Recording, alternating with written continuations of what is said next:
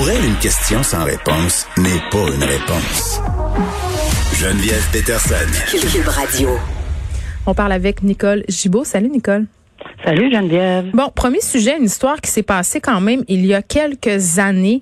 Je pense que c'était dans une station-service. Euh, c'est une personne qui a tué une adolescente. Euh, Puis là, je m'excuse, ça va être un peu graphique là. Je pense que c'est important qu'on le souligne parce que ça fait partie de l'affaire. Euh, il est rentré pour faire un vol dans un établissement où cette jeune fille-là travaillait et il l'a assassiné de 72 couteau. Euh, et ça, ça fait 14 ans que ça s'est passé. Cet homme-là, euh, bon, qui a fait de la prison, s'est marié en prison, donc serait hein, devenu une meilleure personne en, en guillemets. C'est ce que c'est ce qu'on a prétexté lorsqu'on a demandé une, euh, des visites, en fait. Bon, c'est vu refuser justement son droit de sortie.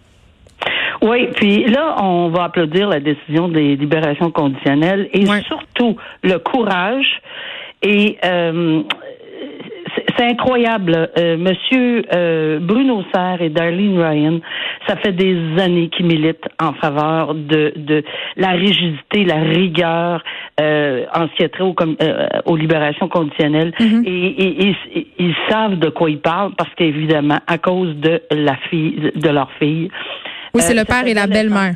Oui, c'est la belle-mère, euh, mais je pense qu'elle a agi à titre de, tu sais, pour elle. Là. Mm-hmm. Alors, euh, cette, cette jeune adolescente-là a été tuée d'une façon, tu l'as décrit, euh, Geneviève, 72 coups, là. Ça, 72 fois poignardé pour mm. un vol dans un dépanneur. Par un ancien employé, hein, Sébastien Simon, qui travaillait là.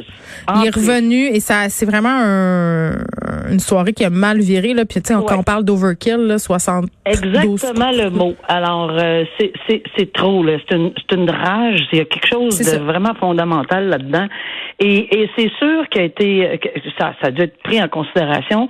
Il a été trouvé coupable, ou enfin, il est plaidé coupable, mais je sais qu'il a, il a eu une, une, sentence à vie avec euh, pour meurtre premier degré, donc euh, pas de libération conditionnelle avant 25 ans. Mais j'ai une petite question, Nicole, avant qu'on poursuive. Là, euh, il a été trouvé coupable, il, parce qu'il a plaidé coupable par ailleurs un an plus tard, là, un an après les faits.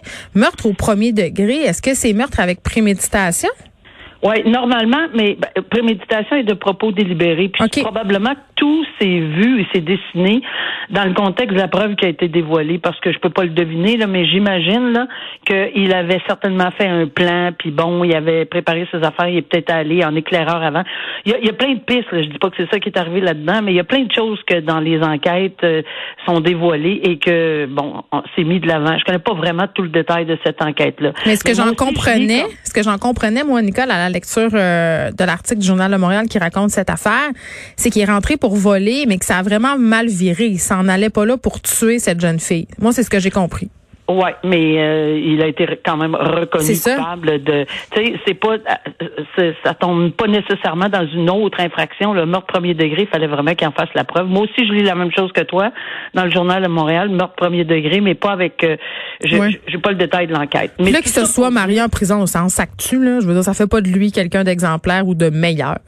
Non, non, non. Puis je veux dire, il faut quand même que les libérations conditionnelles euh, auprès de l'établissement du pénitencier pour voir qu'est-ce qu'il fait. Tu sais, si la façon dont il se comporte, puis c'est un peu de bon blablabla, il doit être suivi nécessairement euh, pour des thérapies, parce que là, comme tu dis, overkill. sais, alors, il y a sûrement quelque chose à l'intérieur des murs pour euh, essayer d'apaiser cette rage ou expliquer ou euh, bon. Alors, ce n'est pas juste à dire, oh, je regrette infiniment.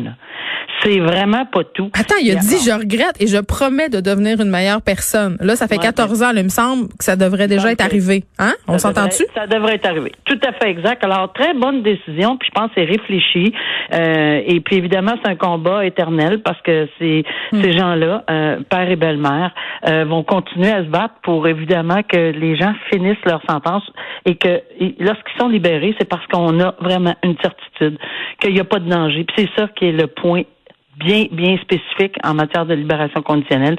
Est-ce qu'il y a un potentiel, est-ce que ça peut représenter un danger pour la société? On a vu d'autres, puis on ne veut pas que ça arrive. moi, ma seule question, euh, Nicole, c'est toujours qui a envie de marier un gars qui a poignardé 72 fois une autre femme? Euh, je me suis toujours posé la même question. je pense qu'il faudrait lui poser.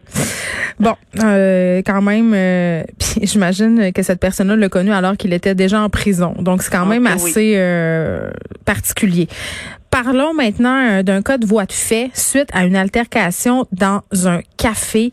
Un verdict de culpabilité a été rendu contre Stéphane Gagné. Ça s'est passé euh, au café Frida. Monsieur Gagné qui a attaqué une serveuse en 2019. Il s'était rendu dans le café. Euh, il, a un peu menti. Là. Il disait qu'il cherchait quelqu'un qui avait brisé sa voiture. Et en se présentant là-bas, il a comme attaqué la serveuse. Il a serré la main. Il a dit des choses agressives euh, et là, euh, bon, ça n'a pas l'air d'être très, très grave vu comme ça, mais ça peut quand même être ben, traumatisant. Parce que, euh, non, mais tu fais bien de le soulever parce que il était accusé et il a été trouvé coupable de voie de fait simple. Mm-hmm. Et là, on peut faire la parenthèse parce que le voie de fait simple pouvait, tu sais, on aurait pu le poursuivre par acte criminel, par déclaration sommaire de culpabilité, qui est, qui est moins, entre guillemets, grave. dans la, la, gravité objective comme telle et par le fait même dans la sentence, comme on dit là, et, et c'est ce qui est arrivé. Ben, c'est quand même une agression, tu sais. Je veux dire, euh, euh c'est, quand même un voie de fait craché dans l'usage de quelqu'un. C'est un voie de fait poussé de façon, euh, tu sais. Oh, puis on voit euh, là, sur sur l'épaule, tu sais, ça, aussi, ça peut être une agression. Non, non ça marche pas. Puis cet homme-là, Stéphane Gagné, avait quand même un dossier en suspens là avec ses voisins. Il, aurait harcelé, il menacé ses voisins. Fait on voit tout de suite que c'est un gars qui peut-être saute un gasket un peu vite. Là. Oui, euh, je pense que les fils euh, se touchent régulièrement. Puis d'ailleurs, c'est pas juste ça. Il y a d'autres choses à son actif. Euh, c'est pas un individu qui semble avoir un contrôle. puis je pense qu'il serait temps, là, quand quelque part, là, quelqu'un, on pense dans une sentence, là, de, de qui, fasse une espèce de, de programme de colère, là, comme gestion de la colère, management, là.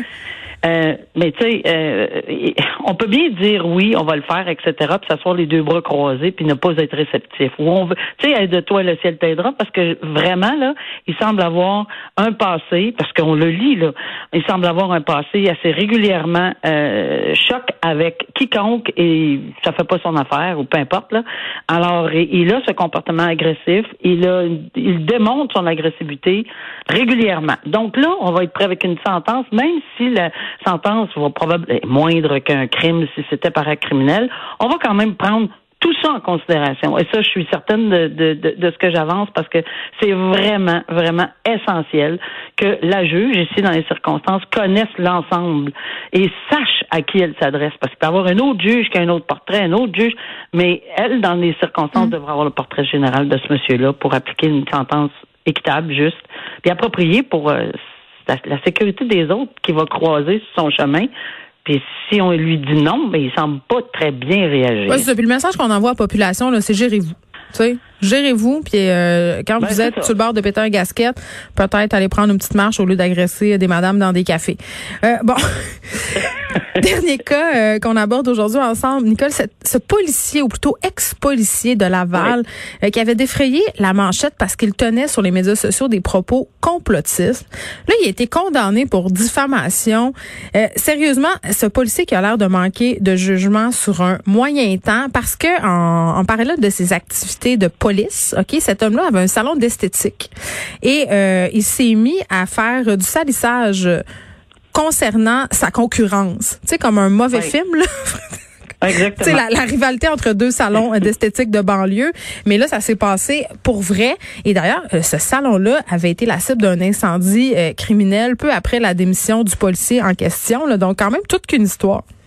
Ah, il y a beaucoup de, oui, effectivement, c'est c'est vraiment toute une saga.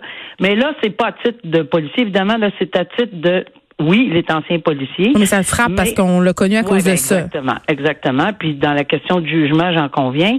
Mais euh, oui, c'est une, euh, une, une, action en libelle diffamatoire et en mhm. dommages. Et ça a été très clair. Hein. On l'a condamné là à des dommages. 17 000 dollars. 17 000. Des dommages qui, comprennent des dommages, des dommages punitifs. Et, et, également, on lui a ordonné, ça c'est spécial, on lui a dit, tu vois, sur les mêmes réseaux sociaux, sur les mêmes ben plateformes, tu vas aller t'expliquer là, vous allez aller tout aller dire que c'est pas vrai, puis que c'est vous reconnaissez que c'est c'est c'est c'est tout fabulé, que vous aviez aucune preuve à cet effet-là, puis vous allez vous excuser sur les, mêmes réseaux sociaux que vous avez diffamé le commerce. Alors, moi, je trouve ça très important. Puis, et d'autre part, l'autre chose qui m'a frappé dans cet article-là, c'est que après le procès, deux jours de procès, deux jours, il dit ah ben oui, gardons ça, je réalise que mes propos étaient c'était pas correct. Je vais pas Oui, il a réalisé que la personne bonne femme. Oui, il a réalisé que sa rivale euh, en affaires, ben c'était une bonne personne. Oui, il vient juste de réaliser, mais c'est parce que il y a deux. Moi, je vais y aller au niveau la prise de temps là, de deux jours devant les tribunaux, euh, tous les sous qu'il a pu ou pas dépenser peut-être pour un avocat, je sais pas, toute la perte de temps, puis etc. Il me semble que euh, tu sais, de la médiation, de l'arbitrage, du parlage, euh, je, veux dire, ça aurait pu prendre trois jours au maximum avec un bon. Ça n'a pas l'air du pogo le plus dégelé de la boîte. Là. On s'entend-tu, ben, là, c'est devenu une figure emblématique du mouvement anti-masque. Il fait des discours un peu partout, tu sais. Mais c'est désolant. C'est désolant parce que oui, il y avait une figure connue comme ça, mais là, maintenant, c'est pour autre chose, mais quand même, c'est comme ça que les gens vont malheureusement le reconnaître. Ça fait mauvaise figure partout. Et c'est très, très, très désolant, mais au moins, il y a un message, là. Regarde, il a été condamné. Euh, c'est pas rien quand même, le 17 000 dollars euh, à payer pour avoir fait oups, j'ai commis une erreur.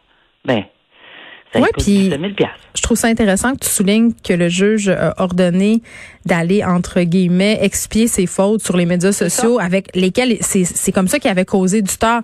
Ça, on voit pas ça souvent, puis j'imagine qu'on va voir de plus en plus parce qu'évidemment des des procès en libelle diffamatoire euh, qui mettent en scène les médias sociaux là, il y en aura de plus en plus.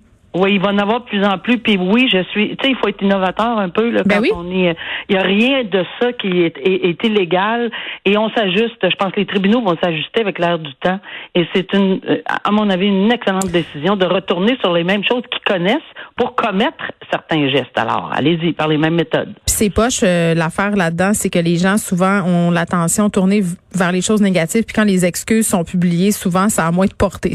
Ça, c'est ce qui est dommage dans cette histoire-là. On se reparle Nicole. Merci, au revoir. Bonne journée.